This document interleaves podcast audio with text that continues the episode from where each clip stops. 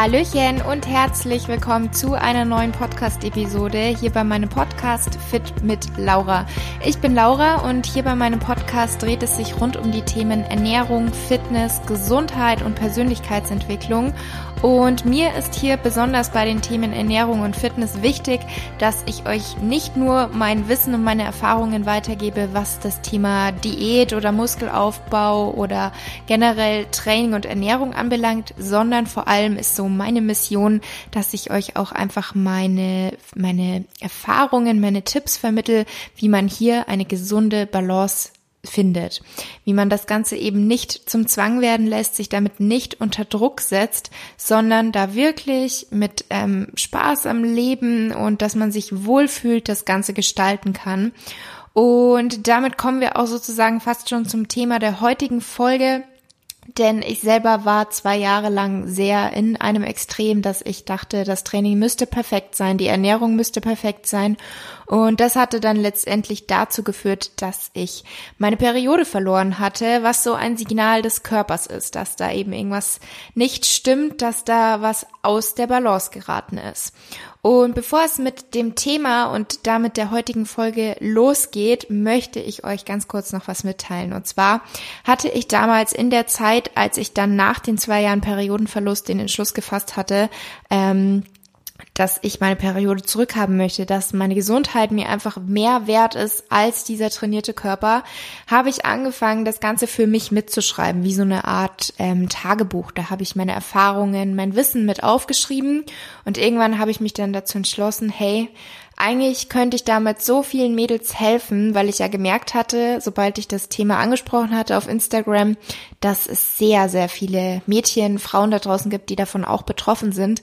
Da habe ich mir gedacht, ich mache daraus so ein kleines Buch, so eine Art Ratgeber, um einfach auch anderen helfen zu können. Und dieses Buch gibt es jetzt seit knapp einem halben Jahr ähm, als E-Book zu kaufen, also als digitales Buch. Und ich habe tatsächlich endlich auch die Möglichkeit, euch das Ganze als gedrucktes Buch anzubieten, damit ihr das auch in der Hand halten könnt. Und ja, ich freue mich einfach riesig darüber. Es wird das Ganze als Softcover-Book und auch als Hardcover-Book geben. Das heißt, ihr könnt euch selber aussuchen, was möchtet ihr lieber. Und das wird es ab dieser Woche geben. Ähm, ich habe jetzt die Podcast-Folge natürlich ein paar Tage vorher aufgenommen, also letzte Woche schon, und kann euch jetzt noch gar nicht genau sagen, ob es vielleicht sogar heute schon soweit ist. Ähm, da am besten einfach mal hier unten in der Beschreibung schauen. Da findet ihr den Link zu dem Shop, wo es das Buch gibt. Ansonsten müsst ihr maximal noch zwei, drei Tage warten. Also es wird diese Woche, spätestens Donnerstag ist geplant, wird es das endlich zu kaufen geben. Und ja, wie gesagt, ich freue mich riesig, würde mich natürlich auch riesig freuen, wenn ihr mich damit unterstützen möchtet. Und sobald ihr das Buch habt, mir unbedingt Bescheid sagt. Also ich freue mich wirklich sehr. Und in der heutigen Podcast-Episode soll es darum gehen, warum ist es überhaupt so wichtig, seine Periode zu haben? Weil das war tatsächlich auch mir eine lange Zeit nicht bewusst. Mir war auch nicht bewusst, dass die Blutung, die man während der Pilleneinnahme hat, dass das nichts mit der natürlichen Menstruationsblutung zu tun hat, die man eben hätte, wenn man nicht unter Einfluss von, ähm, von Hormonen von außen steht. Und deswegen habe ich auch, als ich das einmal angesprochen hatte auf meinem Instagram-Profil und so viele Nachrichten bekommen hatte, dass sie das nicht wussten, die ganzen Mädels, ähm, ist mir bewusst geworden, okay, da besteht wohl noch Aufklärungsbedarf und das weiß nicht jeder. Und deswegen die heutige Podcast-Folge einfach nochmal für alle, die vielleicht auch noch gar nicht so sehr in dem Thema drin sind, aber eben auch betroffen sind ähm, genau, aber zu Beginn vielleicht noch mal ganz kurz zu meiner Geschichte. Allerdings möchte ich da jetzt gar nicht ähm, zu viel erzählen. Zum einen findet ihr da schon einiges auch auf meinem YouTube-Kanal oder auch hier beim Podcast und natürlich, wie gesagt, auch in meinem Buch. Also das ähm, gliedert sich erstmal in meine Geschichte, meine Erfahrungen, auch mit der Pille. Dann gibt's einen Theorieteil zum Thema Amenorrhoe, also das ist der Fachbegriff für Periodenverlust, welche Ursachen das haben kann und auch zum Thema Pille, zum Thema Hormone generell, wie funktioniert überhaupt unser Zyklus. Dann gibt's auch einen großen Teil zu meiner Diagnose und so meine Erfahrungen mit den Ärzten und was da getestet wurde und so weiter. Und dann ein sehr, sehr großer Teil ist eben dann so mein Ratgeber, wo eben auch drin steht, was sind die Faktoren, was sind die Ursachen, dass die, Entschuldigung, dass die Periode ausbleiben kann und ja, was hängt da wie zusammen, was kann man tun, was sollte man essen, wie viel essen, wie ist es mit Thema Sport und so weiter. Und meine Geschichte ist, sage ich mal so, dass Training und Ernährung einen immer größeren Stellenwert für mich hatten im Laufe der Zeit, als ich anfing mit dem Training. Und ich wollte es einfach perfekt haben und bin dadurch dann eben in dieses Extrem gerutscht, dass ähm, ich täglich trainieren war und dass ich sehr, sehr auf meine Ernährung geachtet habe. Und hätte man mich damals gefragt oder mir gesagt, ich habe eine Essstörung, hätte ich gesagt, okay, nein, ich habe definitiv keine Essstörung, sondern ich achte einfach auf mich, ich ernähre mich einfach gesund. Aber ich habe mir selber einige Regeln auferlegt, mir einiges verboten. Deswegen sage ich jetzt rückblickend, dass mein Essverhalten tatsächlich nicht normal war. Also es war wirklich nicht gesund, auch wenn ich damals dachte, dass ich sozusagen das Beste für meine Gesundheit mache. Und ich hatte dann zwischendrin bereits auch eine, eine Aufbauphase, also wo ich zugenommen hatte, wo so der erste, das war so mein erster Schritt, dass ich die Angst vor der Zunahme abgelegt habe. Aber da war es so, dass ich da eben auch sehr ähm, viel trainiert habe und auch trotzdem sehr darauf geachtet habe, was ich esse. Ich habe mehr gegessen, aber auch sehr darauf geachtet, was ich esse. Das heißt, ich habe sehr gezielt zugenommen und wollte eben auch nicht, dass ich Fett zunehme, sondern wollte nur Muskeln zunehmen, weil ich einfach Angst davor hatte, wie könnte sich denn der Körper ähm, verändern. Das heißt, das hatte dann damals auch nicht unbedingt eine Auswirkung gehabt auf meine Hormone. Also obwohl ich da dann schon ähm, knapp sieben, acht Kilo zugenommen hatte, hat sich das nicht auf meine Periode ausgewirkt. Also die ist weiterhin ausgeblieben für insgesamt zwei Jahre. Und da kommen wir jetzt zu Beginn einfach mal zu dem Thema, warum sollte man überhaupt seine Periode haben? Also warum ist das überhaupt wichtig? Weil natürlich denken sich jetzt viele Frauen wahrscheinlich, ja, so ohne Periode ist doch eigentlich ganz angenehm, weil diese paar Tage im Monat sind ja nicht unbedingt immer ähm, so wunderbar, sondern stören halt ganz viele Frauen. Aber es ist so, dass Zyklusstörungen, wie zum Beispiel eine Amenorrhoe, auf ein Ungleichgewicht unseres Hormonhaushaltes hindeuten. Und das ist natürlich alles andere als gut. Ähm, leider ist es so, dass sich viele Frauen erst Gedanken machen oder erst einem Handlungsbedarf sehen, wenn sie schwanger werden wollen. Also wenn sozusagen sie den Wunsch haben, jetzt möchte ich Kinder und dann funktioniert es aber nicht sofort, weil eben die Hormone aus dem Gleichgewicht geraten sind. Tatsächlich ist es aber so, dass auch abgesehen von den Folgen für die Fruchtbarkeit eine Amenorrhoe insgesamt für den gesamten Körper wirklich Folgen hat, gesundheitliche ernste Folgen. Und diese Folgen sind neben der vorübergehenden Unfruchtbarkeit ein erhöhtes Risiko für Osteoporose und Osteopenie, ein erhöhtes Risiko für Herz-Kreislauf-Erkrankungen und es stehen auch psychische Erkrankungen wie Depressionen, Angstzustände und Stimmungsschwankungen in Verbindung mit einer Amenorrhoe. Und wenn unser Körper in so einem Ungleichgewicht ist, dann zeigt er uns das natürlich.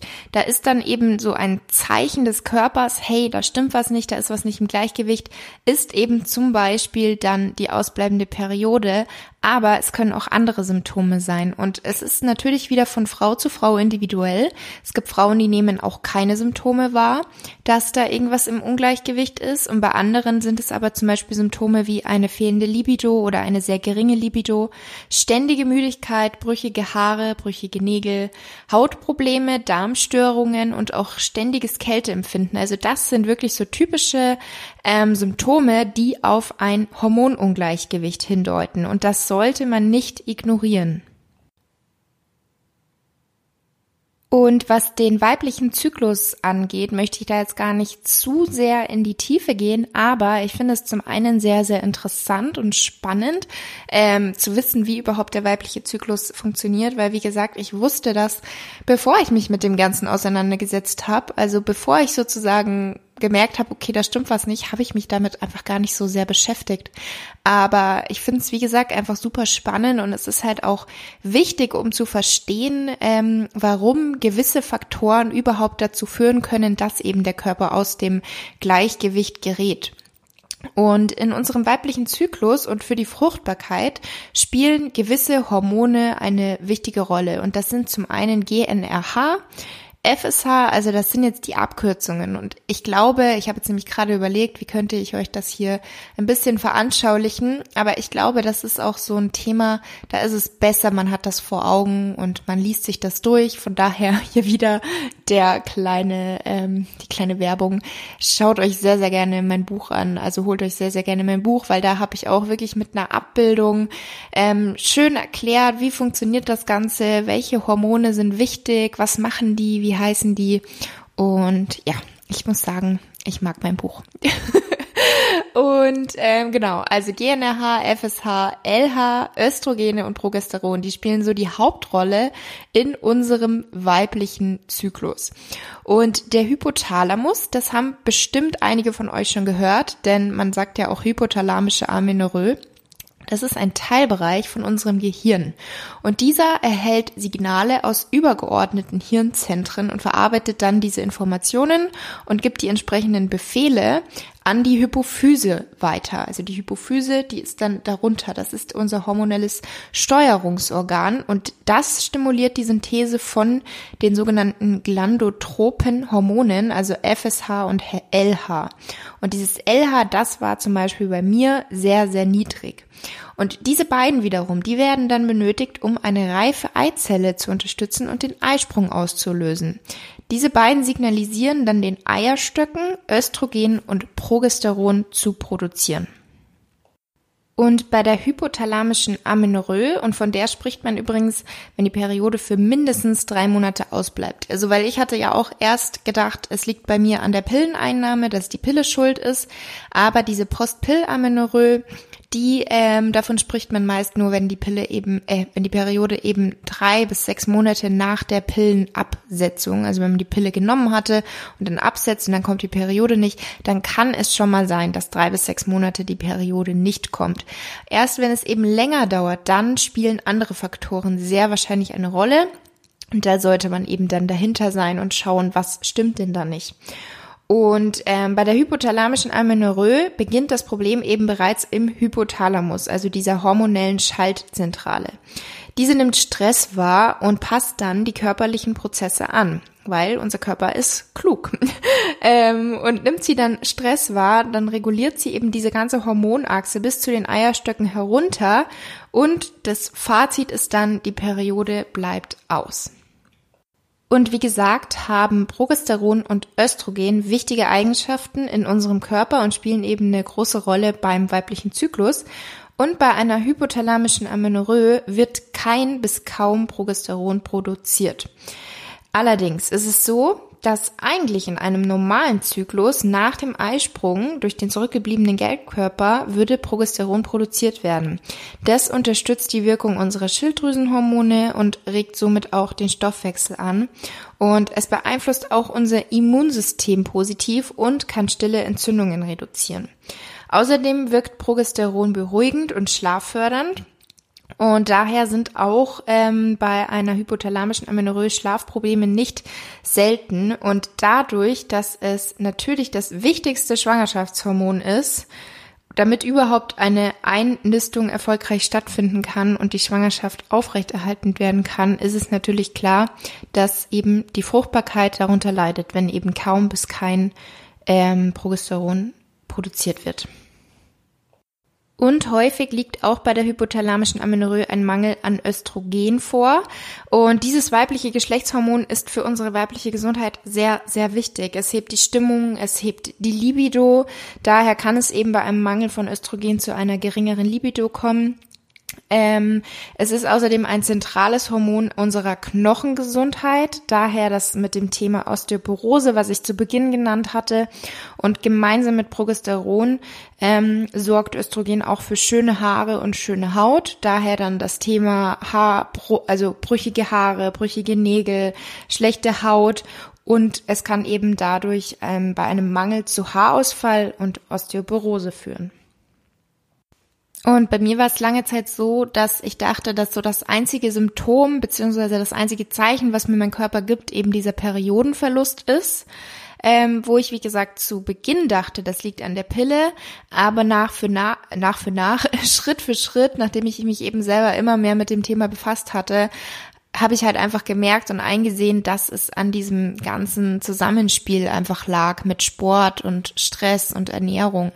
Und ähm, auch rückblickend kann ich sagen, dass vermutlich nicht nur der Periodenverlust so ein Signal meines Körpers war, das mir sagen wollte, hey, stopp, hier ist was im Ungleichgewicht, hier stimmt was nicht, bitte pass wieder besser auf mich auf, sondern ich merke auch jetzt, dass zum Beispiel tatsächlich meine Haare deutlich gesünder wieder sind, denn ich hatte früher sehr, sehr ähm, dickes und schönes Haar, also schon immer. Ich musste selten was für meine Haare machen, die waren immer total dick und lang und glänzend und tatsächlich gab es dann eine Zeit, und das ist genau die Zeit, wo ich eben so viel trainiert habe, wo ich relativ wenige Haare hatte im Vergleich zu früher. Ich habe mir da aber einfach überhaupt keine Gedanken gemacht. Ich dachte mir einfach, das ist das Alter und okay, als Kind, Jugendlicher hatte ich halt einfach mehr Haare. Allerdings habe ich jetzt wieder meine ähm, dichten, dicken Haare zurück. Also ich werde öfter gefragt auch, ob ich Extensions habe, weil es ja aktuell ein totaler Trend wohl ist. Aber nein, ich habe meine Naturhaare und ich liebe meine Haare und auch mein Friseur liebt meine Haare. Also von daher merke ich da tatsächlich einen mega Unterschied. Bei meinen Nägeln jetzt zum Beispiel nicht. Ähm, Stimmung auch nicht unbedingt. Bei der Stimmung habe ich gemerkt, dass sich da was verändert, als die Periode so langsam zurückkam. Da habe ich das sehr gemerkt. Aber auch was das Thema Libido betrifft, auch da habe ich tatsächlich einen Unterschied gemerkt. Also von daher, ihr seht, der Körper gibt einem da Signale und das ist aber eben von Frau zu Frau unterschiedlich, ähm, wie diese Symptome, diese Signale eben ausfallen können. Was mir aber einfach ganz, ganz wichtig ist, hier mit dieser Folge euch einfach so weiterzugeben, zu vermitteln, ist, dass es einfach unheimlich wichtig ist, dass ihr eure Periode habt. Das ist nicht einfach nur eine Blutung, die man mal hat und die man haben sollte, wenn man mal schwanger werden möchte. Und man sollte das Thema auch nicht ignorieren bis zu dem Zeitpunkt, wo man sagt, ich möchte Kinder und dann funktioniert's nicht und dann macht man erst was, sondern man sollte das immer ähm, zur Priorität machen. Also es ist tatsächlich wichtig für unsere Gesundheit. Ihr habt gesehen, es ist nicht nur die Fruchtbarkeit, sondern es sind auch viele andere Dinge, die da ähm, gesundheitliche Folgen bringen können. Und deswegen sollte man da wirklich auch sofort handeln, das nicht aufschieben und sagen, jetzt gerade ist nicht der richtige Augenblick und nein, ich traue mich aber nicht und die Sportpause kann ich nicht machen und ich möchte nicht zunehmen, ich fühle mich so wohl das sind alles halt Ausreden und ich kann das aber auch verstehen. Mir ging es ja auch so. Ich selber habe ja auch zwei Jahre gebraucht, aber letztendlich hätte ich auch einfach von Beginn an versuchen können, meine Ängste, meine Zwänge abzulegen. Aber ich sag auch na, rückblickend immer, es waren halt auch Erfahrungen, die ich da gesammelt habe, ähm, was mich letztendlich dazu geführt hat, wer ich jetzt heute bin, welche Einstellung ich jetzt habe und dass ich euch eben diese Einstellung auch so weitergeben kann, dass ich euch da zeigen kann, Tipps geben kann, mein Wissen weitergeben kann, wie kann man zu dieser Balance kommen und wie kann man sich auch wohlfühlen mit Mehrgewicht und wie kann man auch einfach essen, ohne Angst zu haben, ohne ständig zu überlegen, wie viele Kalorien hat das denn. Also das war insgesamt einfach so eine wertvolle Erfahrung und ich bin da auch wirklich dankbar drüber. Und ja, wichtig ist aber eben einfach, dass man was macht, dass man den Schritt macht und nicht immer wieder nach zwei, drei Tagen, wo man vielleicht gesagt hat, okay, jetzt mache ich ähm, was und gehe das Problem an, dass man dann wieder aufhört, sondern ihr müsst das wirklich durchziehen. Es wird sich lohnen. Ich, ich sage euch, dieser Tag, an dem eure Periode wiederkommt, ich habe gleichzeitig geschrien, geheult, ich wusste gar nicht, wohin mit meinen Gefühlen, weil ich mich so gefreut habe. Es ist so eine, so eine Last von mir abgefallen sein, dass ich es endlich geschafft hatte, dass ich wusste, okay, es hat sich gelohnt und also ich, ich denke, ähm, die wenigsten Frauen freuen sich so krass über ihre Periode, wie wir das tun nach so einer Geschichte. Und ja, von daher, es lohnt sich definitiv. Ihr werdet euch auch danach wieder wohlfühlen. Es ist alles nur eine Phase, es ist nur vorübergehend. Und macht euch da wirklich bewusst, wie wichtig das ist, dass der Körper funktioniert, dass die Periode da ist. Und das sind jetzt so meine abschließenden Worte von dieser Podcast-Episode.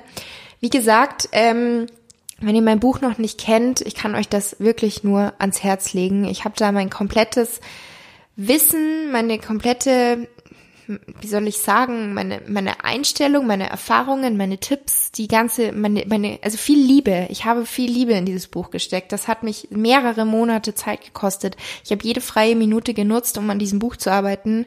Ähm, ich habe daran länger gearbeitet als an meiner Bachelorarbeit und auch die hat ganz schön lang gedauert. Und ja, genau. Also, wie gesagt, ganz viel ähm, Kraft wünsche ich euch und ich hoffe, diese Podcast-Episode konnte vielleicht auch der ein oder andere nochmal die Augen öffnen.